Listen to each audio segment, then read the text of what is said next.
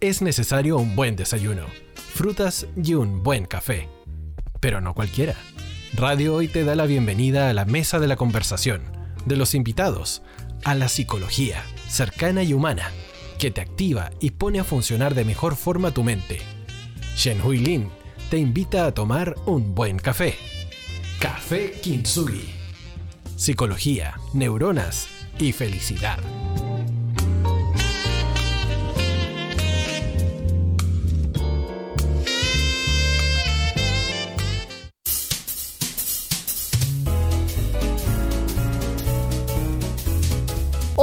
Hola, ¿cómo están todos? ¿Cómo están todos nuestros queridos auditores que gracias a Dios nos siguen todos los martes a las 11 de la mañana? Café Kinsugi, que se transmite todos los martes a las 11 de la mañana por www Hoy en su señal de audio streaming y además por el canal de 131 de TV Sapin. Escríbanos, déjenos sus consultas, nos pueden escribir al Instagram, al, inbox del Instagram, arroba Café Kinsugi. ¿Cómo estás, mi querido Julio César? Hola, Chengui, ¿cómo estás? Qué gusto saludarte. Ocho martes más acá, agarrando energías de la semana, tomando el martes acá con el café Kinsugi y nos hacemos una tremenda pregunta hoy día, ¿no es cierto? Una pregunta que nos viene pero directa a nosotros. Exacto. ¿Funciona o no funciona la teleterapia? ¿O la psicoterapia online? ¿O la terapia virtual? ¿Funciona o no? Es una gran duda que por supuesto nos hemos planteado incluso nosotros los los terapeutas. Vamos a tratar de ir descubriendo la respuesta a esta inquietud. Primero hay que entender que los avances en, la, en tecnología, en biomédica y telecomunicaciones, sin duda, han sido exponenciales, cada vez son mayores y son incuestionables. De hecho, de Europa, eh, Oceanía, América del Norte, hoy se encuentran a la, vanguardia en telemedicina y fundamentalmente esto es gracias a la robustez que existe en las comunicaciones, a la infraestructura, a la fiabilidad que esto ofrece. Y por supuesto, el boom de la telemedicina se vio forzado, fue como la, pandemia dio un puntapié eh, inicial para que eh, esto tomara mayor preponderancia, ¿no? El mundo de lo digital no solo estamos hablando de atenciones médicas propiamente tal, sino que también hay eh, comunicaciones a través de dispositivos digitales que permiten transmitir los diagnósticos a distancia, que permiten generar multitrabajo con multidisciplinas entre profesionales y de esta manera generar un mejor abordaje hacia las necesidades que cada uno de los pacientes requiere en una modalidad totalmente digital, Julio César. A mí me da rabia de repente que estamos tan mal acostumbrados Pero no rabé. ¿Ah? No rabé. No, sí me da rabia, me da rabia que de repente se nos olvida que, que este Homo sapiens eh, a cada rato está actualizando tecnología como si fuera algo piola, algo normal, pero no fue siempre así. ¿Y cómo ha sido la evolución de la telemedicina desde sus comienzos? Yo creo que es algo que vale la pena darle una mirada rápida. Eh, algo que nos, permitamos por lo menos pensar.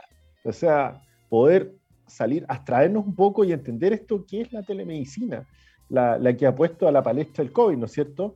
Y, en realidad no siempre fue así, eh, pero ya hay atisbos de esto, eh, ya hay, hay señales, hay, hay, hay, inicios que son muy bonitos. Primero, eh, podemos, dar, podemos contar cuestiones muy antiguas, desde que los machos con señales de humo no se mandaban eh, recadito ahí de, qué cosa, pero, pero en 1900, Eichmann demostró que la transmisión de sonido cardíaco desde un hospital a su laboratorio usando un teléfono eh, permitió, eh, permitió dar a conocer lo que era la telecardiología. O sea, imagínate, a través del teléfono mandó las señales cardíacas del laboratorio al hospital. Eso es genial. Y, y desde ahí como que de alguna manera empezamos a decir, bueno, funciona, eh, está resultando, esto permite ganar tiempo, espacio, eh, inmediatez. Eh, en el año 1925 se crea un concepto teórico, el radiodoctor. el radiodoctor, el que proveía de atención médica a través de la llamada telefónica. Este concepto fue publicado en un artículo de una revista científica de ciencia e innovación de la época, y fue visto por la comunidad científica como algo imposible, que están locos estas personas. ¿eh? En los países europeos y de América del Norte, desde antes de la pandemia, el uso de la telemedicina ha sido y viene siendo cada vez más frecuente. no solo para la transmisión de imágenes, posiblemente la aplicación más difundida, sino también en especialidades como la neurología, la neurocirugía, la dermatología e incluso la psiquiatría y la psicología. Y ahí ya estamos entrando en terreno, ¿no es cierto? Ahí ya estamos pisando lo que hoy día estamos viviendo de manera normal. Eh, esta normalidad, ¿no es cierto? Esta nueva normalidad.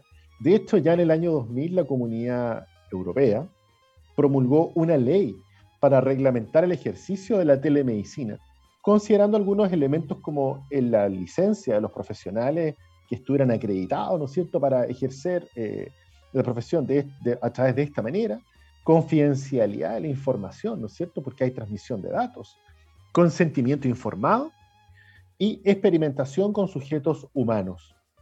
Estados Unidos también está promulgando leyes y regulando todo este tipo de eh, protocolos, ¿no es cierto?, y reglamentación y regulaciones, tendiendo a establecer estándares para la práctica de la telemedicina, y ahí es donde vamos nosotros con la teleterapia, Chanhuel.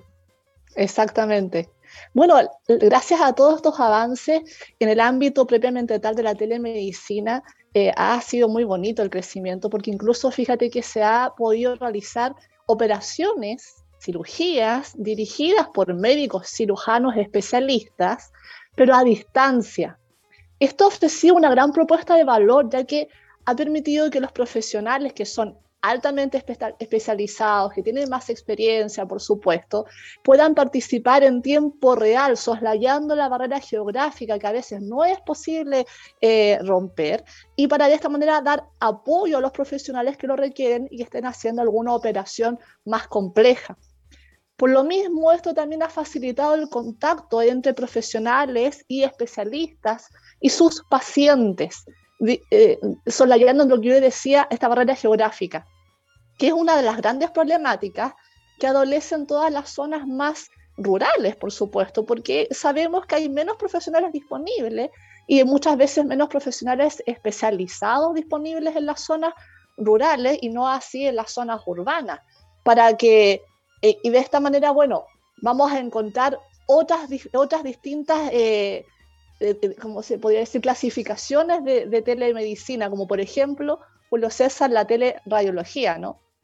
Sí, que es la transmisión de imágenes de rayos X digitales a un radiólogo que se encuentra en un sitio distinto a donde se ha hecho la radiografía.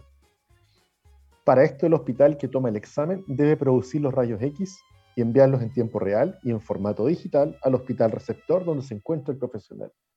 Por eso me da rabia, Chenway, porque lo que estoy leyendo es maravilloso y parece tan normal.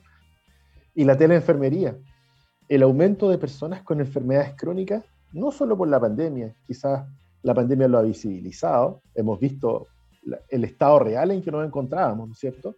Pero en realidad las enfermedades crónicas ya tienen tiempo, como el asma, el cáncer, demencias, diabetes, enfermedades de Crohn, entre otras, o simplemente para ofrecer un mejor seguimiento sanitario a las personas con edad avanzada.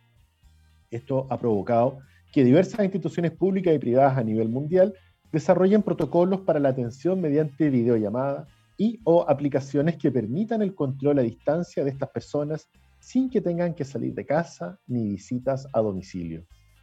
Exactamente. La telecardiología, que tú ya algo referías, ¿no?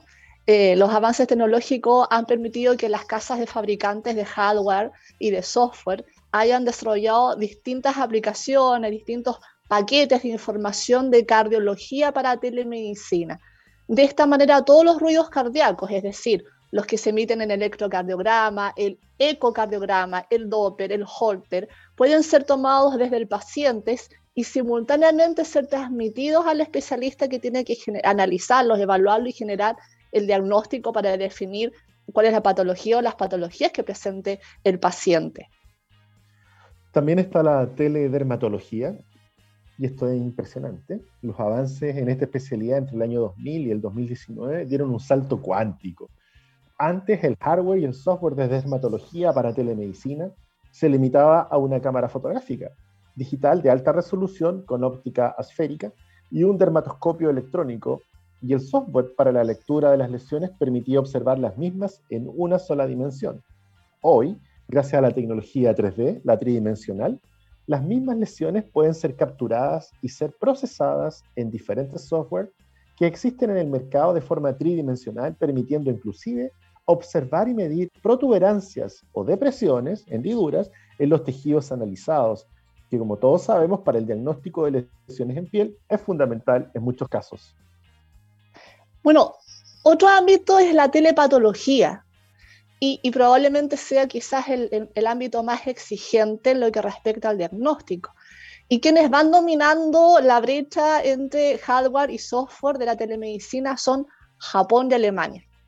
Ya desde el 2015 que se observa a nivel de microscopia, de microscopia la parapatología que en su evolución en lo que respecta al hardware, es decir, los microscopios, han pasado de una lectura manual a la más robotizada y ha permitido de esta manera que se genere un barrido exacto y una transmisión simultánea a distancia del análisis de estos datos. Hay que recordar que el ancho de banda que se requiere para llevar a cabo estos procedimientos va entre los 20 y los 30 megas, por eso es tan exigente, y preferiblemente con un canal dedicado de doble vía en tiempo real.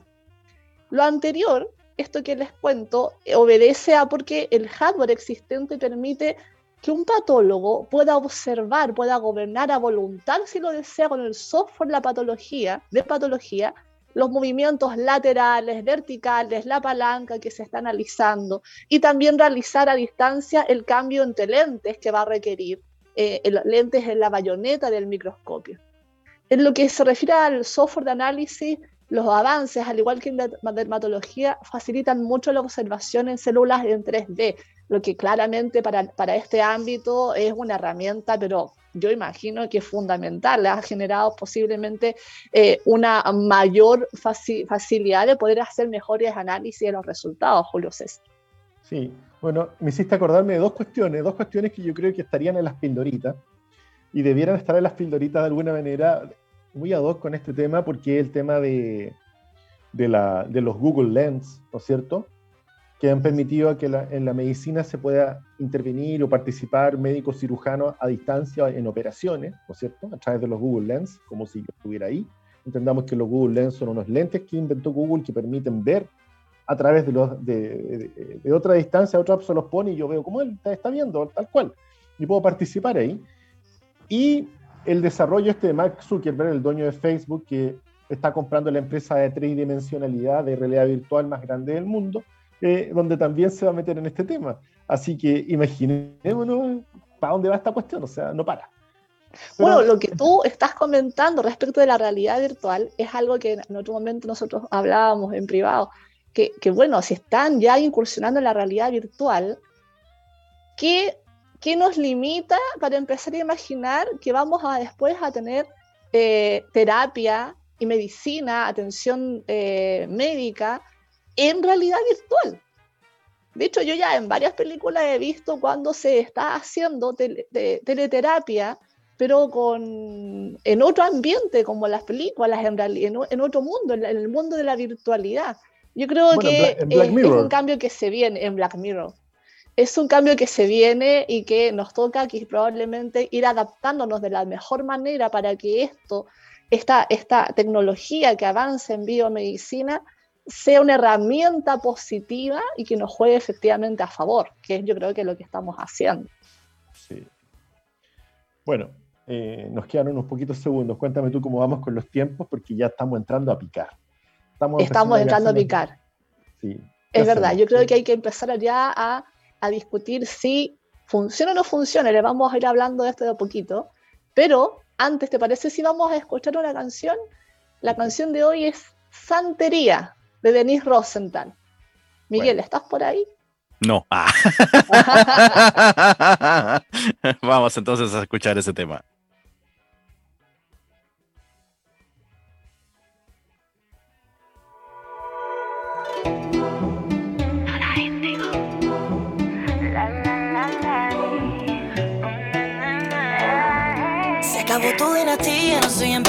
Pero la corona es mía. Tengo el mando y tú no lo sabías. Yo ganando y tú te lo perdías. Ahora vienes rogando, tengo bendiciones, por eso le estoy redando. El perdón que tú estás esperando, no es cura ni santo. Cuando tú venías, yo ya estaba llegando. Cuando la besaba, me estaba imaginando. No fue culpa mía, solo estaba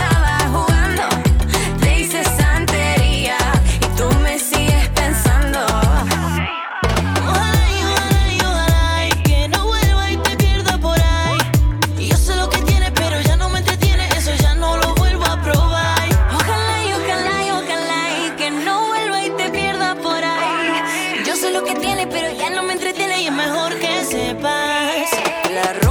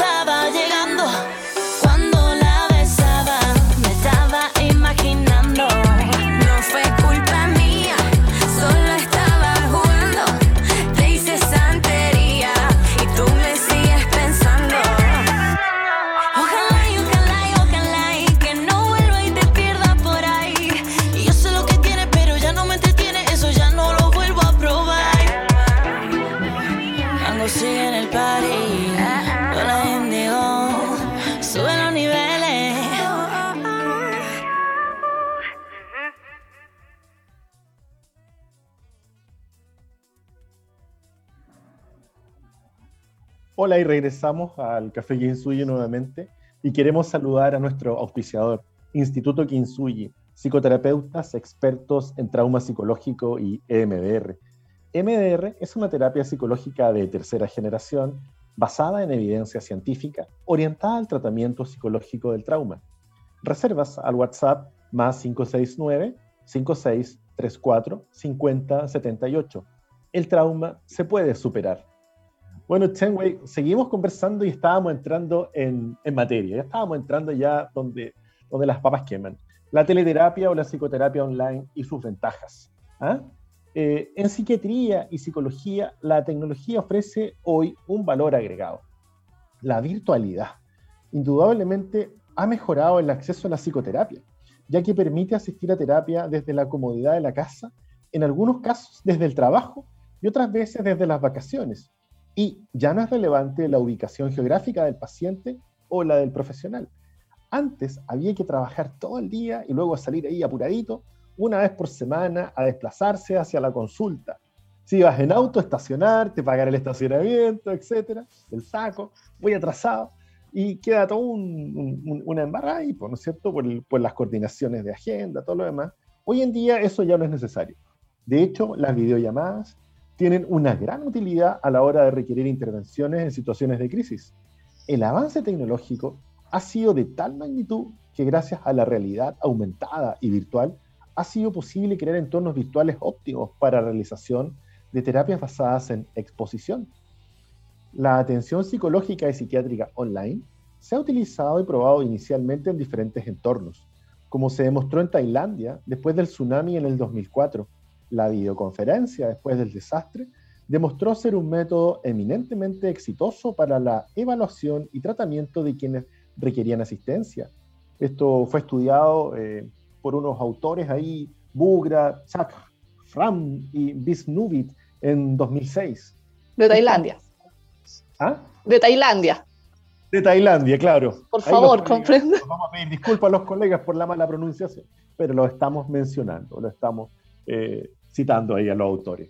Esta modalidad también ofrece la oportunidad para evaluar a los delincuentes en diferentes entornos, ¿no es cierto? Podemos atender en, las cárceles sin, sin exponerse ellos ni nosotros. De hecho, en el 2017, en el campo de la adicción, en Wanhong Shen y su equipo, en el Departamento de Psiquiatría de la Universidad de West Virginia, hicieron un estudio durante dos años en el que compararon los resultados de dos grupos, uno asistido mediante tratamiento por videoconferencia y el otro grupo con tratamiento presencial. Al comparar los resultados de las terapias, no se encontraron diferencias entre los dos grupos. Y mi pildorita chiquitita, que yo creo que podría ser un programa, que me encanta, tú sabes, el mundo de los astronautas. Los astronautas, para quien no sepa, están, hay 13 astronautas totalmente circunnavegando, ¿no es cierto?, el planeta a través de la atmósfera, ¿no es cierto?, en la Estación Espacial Internacional. Bueno, estos señores van a terapia una vez a la semana. Sí, y van a terapia online a través. Y siempre ha sido así. Lo que pasa es que para ellos no era tema. Claro que necesitan apoyo psicológico. Claro que tienen las mismas, las mismas situaciones que vivieron nosotros en el hacinamiento, el encierro, la, la posibilidad de no salir. Bueno, ahí está, el mejor ejemplo. ¿Qué te parece, Chanjuel? Exactamente, tienes toda la razón. Lo que pasa es que no es nuestro mundo habitual, así que no estamos enterados. Y, esto de lo online nos suena como que es reciente en telemedicina, en, en psicoterapia, pero en realidad no es tan reciente. Solamente que hoy en día es más visible, pero no es tan reciente. La, psicoterapia claramente está siendo un recurso muy útil para muchas personas que antes de, de visualizar esta opción les era muy difícil poder acceder por diversos motivos eh, por la disponibilidad de tiempo, por la ubicación geográfica, los problemas de desplazamiento. A veces tenemos que pensar lo siguiente, a veces estamos tan ocupados en nuestra vorágine de día a día que nos es imposible salir de casa o pasar de la pega y luego a la psicoterapia, ya que esto implica considerar 45 minutos estando ahí en sesión, con quién dejamos a los niños, después una hora más de ir hacia la casa. O si estamos en la casa es una hora de trayecto, 45 minutos de terapia, es decir, una hora, y después una hora más de regreso. ¿Quién me cuida a los niños si estamos en etapa de crianza? ¿Cómo, y después cuando salgo de la pega tengo que ir una vez al menos por semana y, considerar dos horas más y llegar dos horas más tarde a la casa es agotador. Tenemos todo un día en la pega y es agotador. Eh, o, a veces también hay personas que se les dificulta porque tienen que trasladarse, sus pegas de pronto los mandan de, de, una comuna a otra, y en el peor de los casos de una ciudad a otra, y a veces, quizás no tanto hoy día, pero, pero también existían muchos traslados entre países, ¿no? Entonces, ¿en qué instante esas personas van a estar haciendo terapia si no es posible dar continuidad? Hoy día la posibilidad de que sea la terapia en modalidad digital, virtual, telemática, lo hace posible, hace posible que se mantenga esa adherencia a la terapia y que se pueda desarrollar el proceso como corresponde, sin que esto ya sea un factor que perjudique en el fondo la continuidad de que eh, se veía afectada la modalidad presencial, psico, eh, Julio César. Bueno, a mí ya me pasó un poco. Eh, tengo hartos pacientes que son médicos o, ingenieros que están en la mina, tienen, siete días acá, siete días allá, y qué sé yo, entonces tan complicado. Y empezamos con el modelo híbrido. Nos conocimos en, nos conocimos en, el, en el box de atención, ¿no es cierto?, en la consulta. Eh, y empezamos a, a, démosle con el Skype y partimos. Y, así la cosa funcionó bien y también ni hablar con el estallido social, que también pasó lo mismo. A veces no podían desplazarse los pacientes por, el, por, por las manifestaciones, qué sé yo.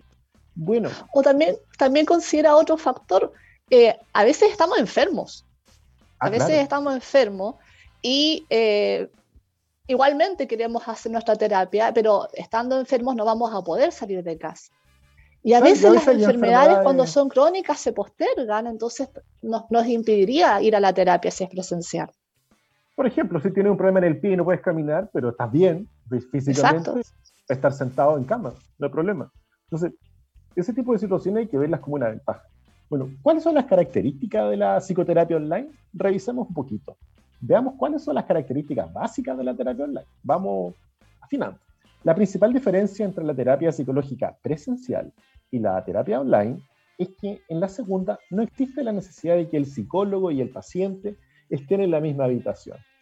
Es de perogrullo, pero hay que, hay que empezar a, a desnaturalizar este fenómeno, ya que en vez de compartir un espacio común, ambos se reúnen mediante el uso de dispositivos electrónicos para mantener una comunicación en tiempo real.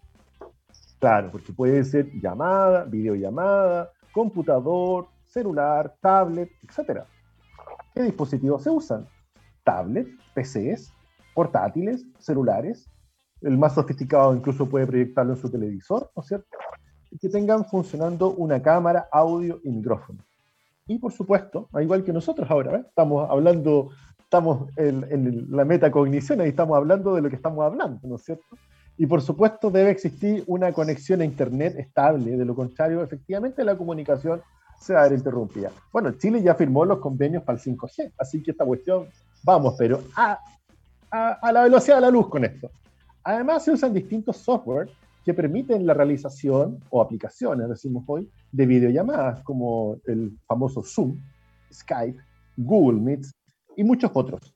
Cada quien elige la opción que mejor se acomode. ¿Se pierde información no verbal? Bueno, la tecnología ha avanzado tanto que todos estos medios transmiten información verbal y no verbal, que la otra persona puede ver al mismo tiempo en el que esas imágenes y sonidos son emitidos. Esto significa que a pesar de que el psicólogo y el paciente no están cara a cara, prácticamente no se pierde información por el camino, porque actualmente las soluciones tecnológicas te lo permiten, te permiten captar casi todo lo que ocurre frente a la pantalla. Bueno, y están estos famosos aros luminosos, ¿no es cierto?, que utilizamos para que nos veamos mejor, etcétera, estas bambalinas. Una mejor cámara con mejor Una resolución. mejor cámara, una mejor lente de celular, aplicaciones que usan el celular como cámara del computador, etcétera. Y si lo llamo al ambiente pandemia es claramente mucho más seguro que lo presencial e incluso facilita la apreciación del lenguaje no verbal que hoy en día vemos interferido por el necesario uso de mascarillas, Chen-Hui. Claro. Bueno, es muy entendible, ¿no? Eh, la mayor aprensión respecto a la psicoterapia online es si funciona o no funciona a la hora de ayudar a los pacientes a mejorar su situación psicológica. Y esto ha sido una aprensión no solamente de pacientes, sino que también de los psicoterapeutas. Pero como ya les hemos tratado de explicar, en realidad esto no es nuevo. No, es, no nació con el 2019 con la pandemia. No, Esto ya tiene tiempo y por lo tanto hay experiencia al respecto. ¿Sí? Primero, tratemos de comprender un poquito más. ¿Qué es lo online? ¿Qué es lo remoto, lo telemático? Esto refiere a una vía de comunicación que cambia. Como lo decíamos, lo decíamos antes, lo que cambia es lo presencial versus lo virtual. Tal como en el mundo de las parejas. Antes conocíamos parejas solamente en modalidad presencial. Y, y aquí se me va a caer un poco carné, pero después uno empecé, empezaba a conocer personas y por los grupos, eh, eh, te- por chat telefónicos, ¿te acuerdas? Entonces fuimos evolucionando, si nosotros hemos ido evolucionando como sociedad. en El fono amistad, El, el fono amistad. se le cayó el carnet ahí, tan. Se te cayó, pero va. Pero después está Messenger. Fono amistad. Después sale Messenger y después, ¿qué, qué más? Bueno, IQ, o bilingo, ¿no? claro, todas esas cuestiones. Empiezan a Bueno, salir y- todas estas herramientas. Los, el live chat.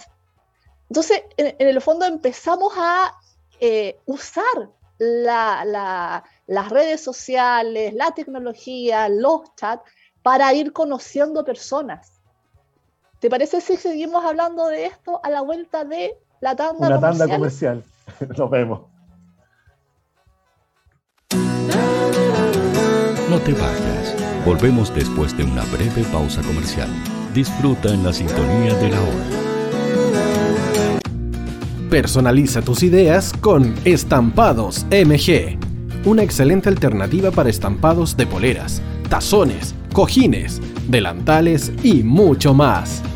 Especializados en personalizar recuerdos para todos los fanáticos del fútbol y clubes de fans. Encuéntranos en Facebook y Twitter como arroba estampadosmg y en nuestro Instagram como arroba estampadosmgcl. Despachos a todo Chile. La mejor opción de precio y calidad la encuentras en Estampados MG.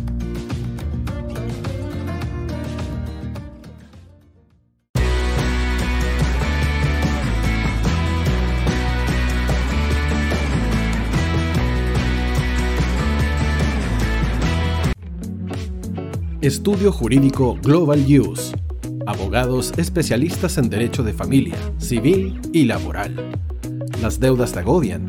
Global Use te ofrece diferentes mecanismos jurídicos para tu defensa y tranquilidad. Para consultas y atención personalizada, escríbenos al mail contacto arroba globaluse.cl o visita nuestra página web www.globaluse.cl y pide tu hora de atención sin costo. En Global Use estamos al servicio de la gente. Cuivo.cl es un sitio de comercio seguro y libre para todos los que quieran comprar y vender cualquier cosa de una manera segura, fácil y gratuita.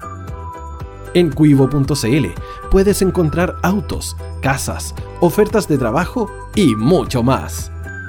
Nuestro servicio está dirigido a toda la población, pero nuestra oferta también incluye a las empresas locales que quieran publicar sus productos y servicios a la gente. Cuivo.cl, donde buscar y ofrecer es más fácil. Vota en las diferentes categorías de nuestro ranking. Tú eliges los temazos de la semana en la hoy. Música, deportes, cultura, noticias e información. Todo esto lo puedes encontrar en La Hoy. ¿Tu empleador no cumple con sus obligaciones? ¿Sufres de acoso laboral? ¿Quieres autodespedirte? Con Defensa Trabajador de Global Use puedes defenderte. Di no a los malos empleadores. Pide tu hora de atención al mail contacto arroba o visita www.globaluse.cl. Con Defensa Trabajador de Global Use, nos pagas cuando ganemos tu caso.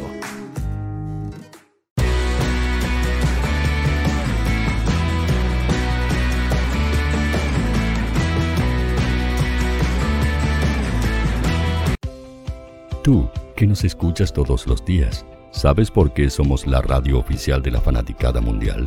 Si no lo sabes, sube el volumen. Hola tío, aquí Andrew de Argentina. Hola tío, hoy soy Deb. Saludos desde España. Radio Hoy es mi radio. Hola, mi nombre es Eric y los estoy escuchando desde La Habana, Cuba. Hola tío, hoy es un placer estar escuchando a Najo. Os mando un saludo desde Brasil, o como decimos por aquí, un abrazo muy fuerte.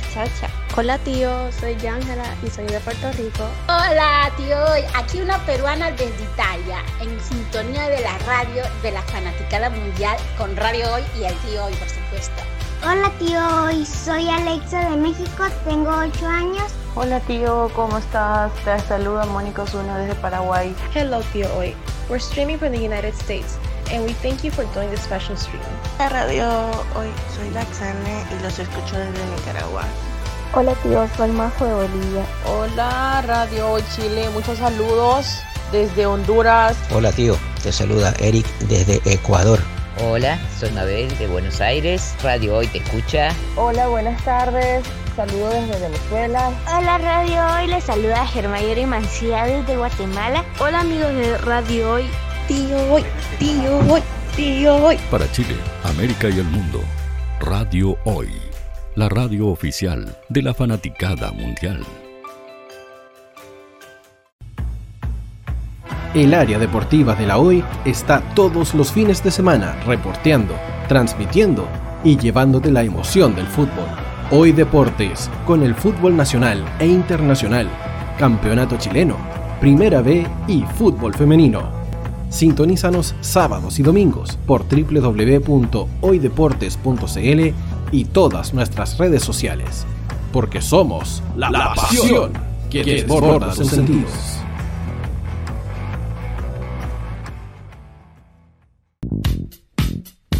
¿Quieres que tu marca llegue a miles de personas? ¿Buscas hacer crecer tu negocio? Envíanos un mail a radio@radiohoy.cl y sé parte de nuestra parrilla programática. Únete al equipo de auspiciadores de la Hoy. Los fans de Chile y el mundo nos prefieren. ¿Y tú qué esperas para seguirnos?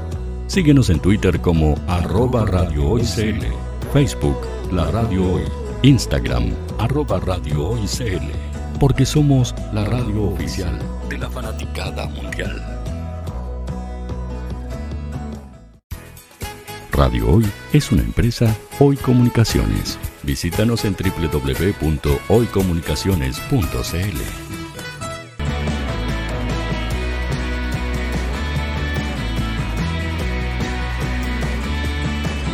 Para Chile, América y el mundo, Radio Hoy, la radio oficial de la fanaticada da mundial.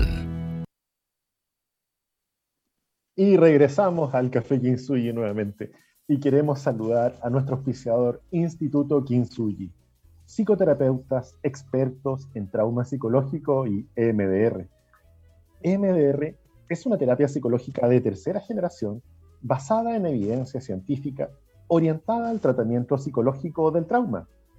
Reservas al WhatsApp más 569-5634-5078. Instituto Kinsuyi, mereces una vida mejor. Chenwei, nos estabas contando acerca de esta eficacia de la terapia online. Claro, estamos haciendo la distinción, la explicación, la comprensión de qué es esa partecita que dice online o lo telemático, lo virtual. El apellido. El apellido, el apellido de la psicoterapia online. Y esto es muy importante de entender porque en realidad estamos hablando, nos estamos refiriendo a un canal de comunicación, es decir, un medio, un medio por el cual se transmite un mensaje que va de ida, que va de vuelta, que incluye información verbal y no verbal, donde hay un emisor y un receptor y vamos transmitiendo información.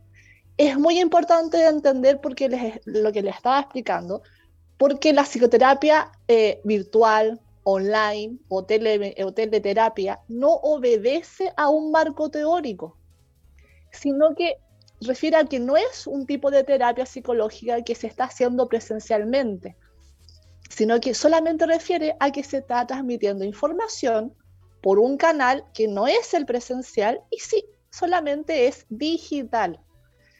Eh, eh, por supuesto, eh, esto tiene que transmitir información lo mejor, de la mejor manera posible para que nos podamos entender, para que podamos emitir el mensaje, para que podamos recibir el mensaje con el menor ruido posible, ¿cierto? Con el menor ruido comunicacional posible.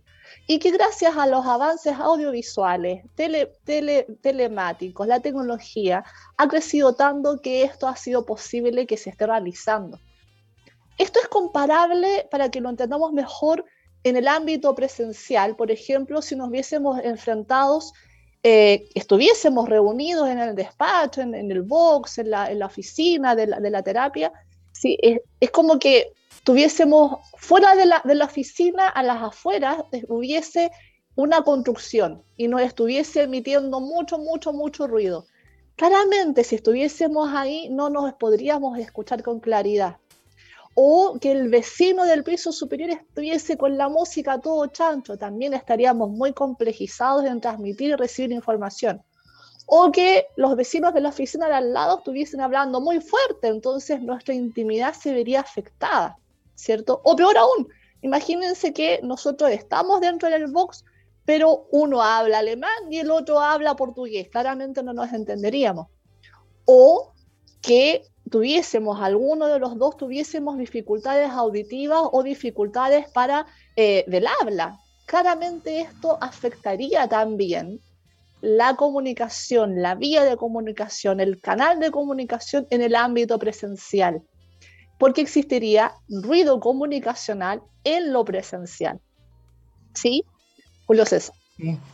Eh, es interesante hacer esta, teorizar un poco porque hay que entender algo.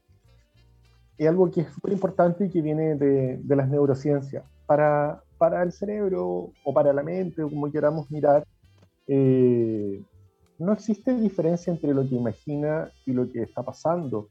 Eh, lo real, esta famosa palabra real, ¿qué es lo real? ¿No es cierto? Que preguntaba el señor de Matrix, what is the real? ¿No es cierto? What is the Matrix? Entonces, acá es lo mismo.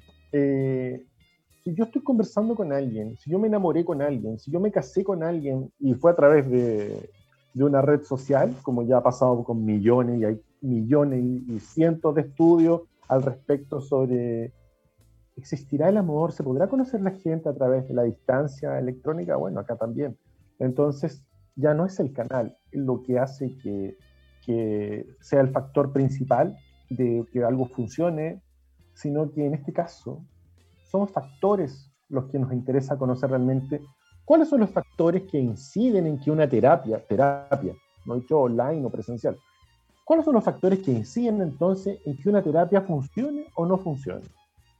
Existen numerosos estudios a lo largo de la historia de la psicología que han permitido establecer cuáles son los factores de cambio que van a incidir en el cumplimiento de los objetivos terapéuticos. Sin ir muy lejos, en Chile, Marian Krause, chilena, doctora en psicología de la Universidad de Berlín y directora del Instituto Milenio, se ha encargado largamente, junto a los investigadores del instituto, de recabar información respecto a estos factores de cambio. Esto lo ha hecho de antes de la pandemia, obviamente, dejémoslo claro. Que además describe muy bien en su libro Psicoterapia y Cambio, basado en un estudio realizado con sujetos de estudio en Chile. Aquí y en otros tantos estudios es posible apreciar que existen los siguientes factores de cambio inespecíficos. Vínculo terapéutico. Independiente del modelo teórico, son muchas las escuelas psicológicas que otorgan un rol importante al vínculo que se logre entre el paciente y el psicoterapeuta. Se refiere a la relación que existe entre el terapeuta y el paciente en un contexto de psicoterapia. Una relación en la que se conjugan elementos de cada uno de los participantes. Una entrega, ¿no? La elección de terapeuta cuando uno se decide hacer terapia no siempre es sencilla. El criterio de selección puede variar de acuerdo a el sexo, la experiencia, la corriente en la que trabaja el psicólogo y otras muchas características, ya que cabe la posibilidad de que haya una mala conexión eh, entre ellos, aunque exista mucha motivación y colaboración por parte del paciente y el terapeuta sea un fantástico profesional. La confianza se va generando al fin y al cabo en el arranque de la intervención donde se presentan dos desconocidos que se empiezan a conocer. En el enfoque humanista, por ejemplo, que es una corriente de la psicología, utilizan el vínculo como herramienta terapéutica, es lo más importante, es decir, plantean la relación entre paciente y terapeuta como una oportunidad de generar nuevas formas de relacionarse, de comunicarse, que generalizarán fuera del contexto de terapia. Lo que se trabaja en las sesiones pueden ser ensayos en un entorno seguro y controlado de comportamientos deseados, temidos, imaginados. Y también está la alianza terapéutica. ¿Qué es la alianza terapéutica? Al comienzo de una terapia o durante diferentes etapas del proceso terapéutico, es fundamental trabajar la alianza terapéutica. Es indispensable que haya una meta común, un contrato, algo que los una, y una alianza de trabajo, una escucha receptiva, una actitud no crítica, una situación de ayuda, sumada a las expectativas del paciente, a lo que trae de expectativa y su capacidad para obtener ayuda de otros, en un ambiente que difiere de una conversación causal, casual, con amigos, etc., y brindando así una experiencia nueva, un ambiente seguro en el cual explorar las dificultades. Factores comunes de integración, fueron estudiados en esto, en un estudio colombiano del que hemos citado. Bueno, y ahora los invitamos eh, a hacer un pequeño break, ¿no es cierto?, a escuchar música con Qué rico fuera de Ricky Martin y nuestra chilena maravillosa Paloma Man.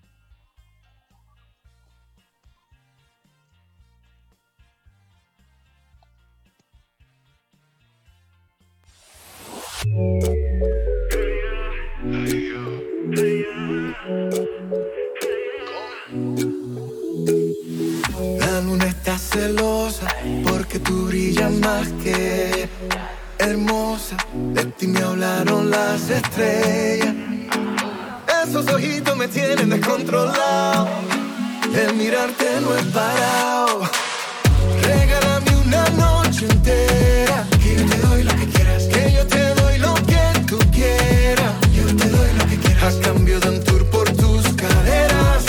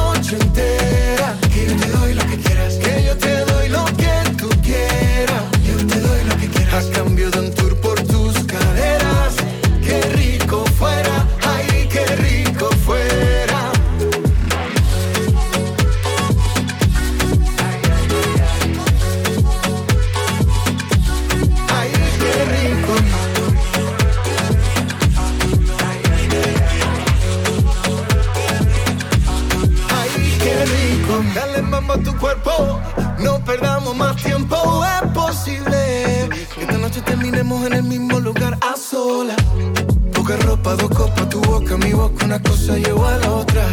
Hay muchas que me tiran, pero por hacerte sincero no quiero a otra.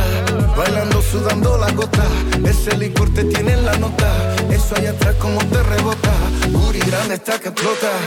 Regálame una noche entera, que yo te doy lo que quieras, que yo te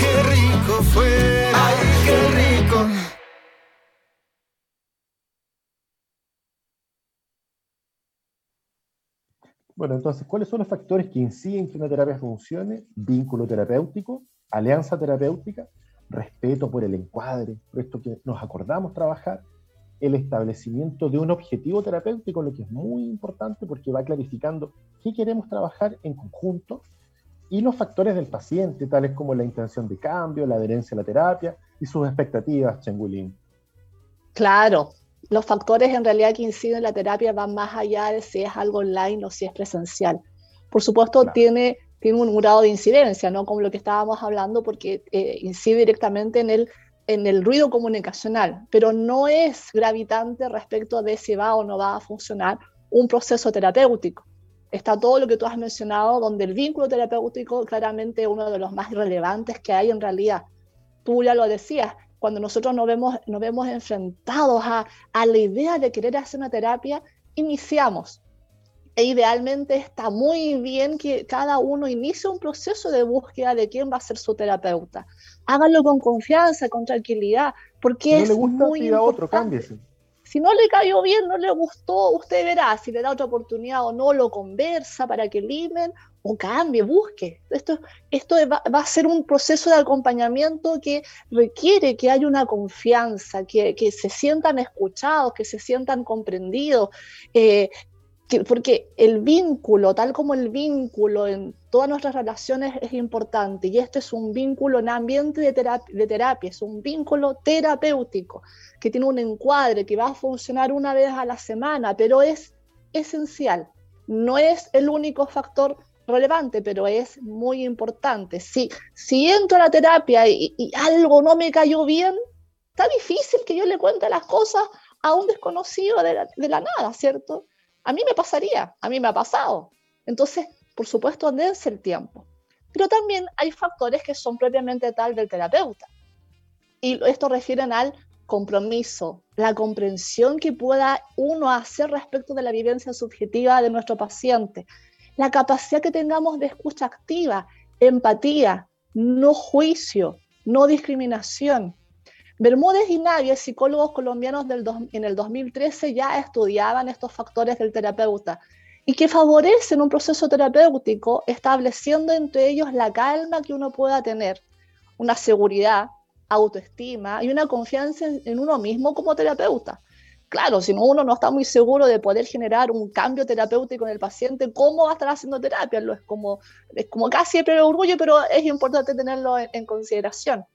Eh, Alcázar, psicólogo de la Universidad Autónoma de México, o Michelle Takeman, del Instituto Ackerman para la Familia en Estados Unidos en el 2018 y, y Alcázar en el 2007, en su trabajo ya señalaban que los sujetos de, investigación, o sea, con quienes investigaron los pacientes, referían otros aspectos que, no suelen mencionarse y que son la alegría del terapeuta, que tenga mente abierta, que no los enjuicie, que tenga el, sentido de estar dispuesto a que puedan respetar formas distintas de ser de la persona y, y como no, que tenga un gusto también, pasión por su trabajo cómo no tener pasión por su trabajo y estar haciendo psicoterapia es complejo.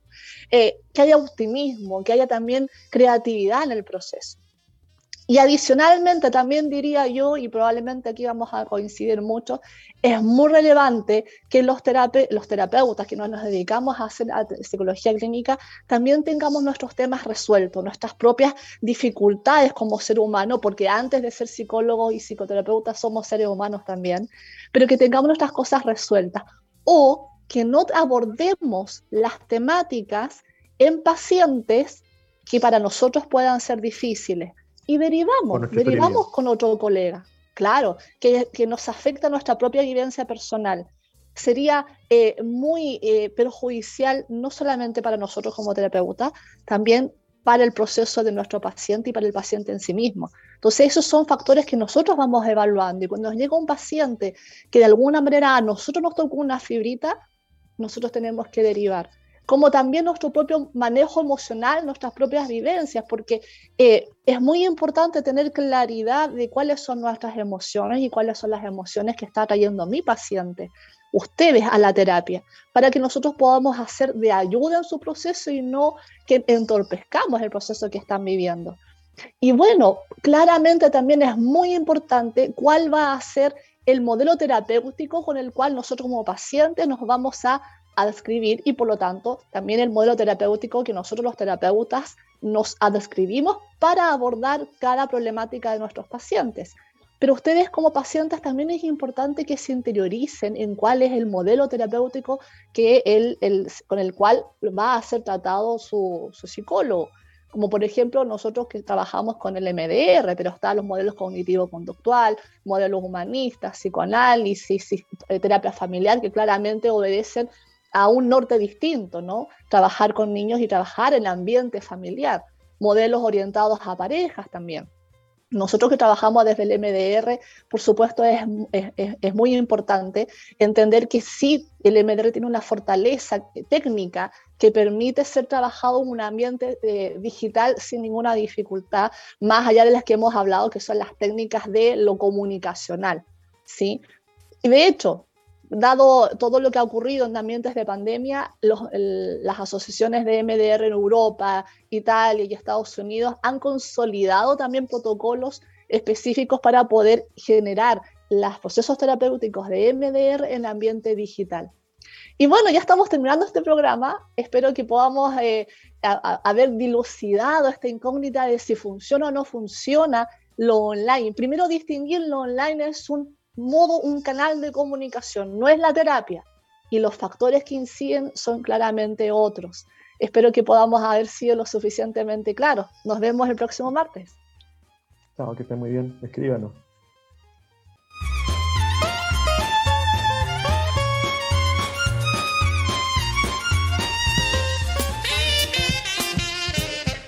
Un café cargado y ya quedamos listos para comenzar el día.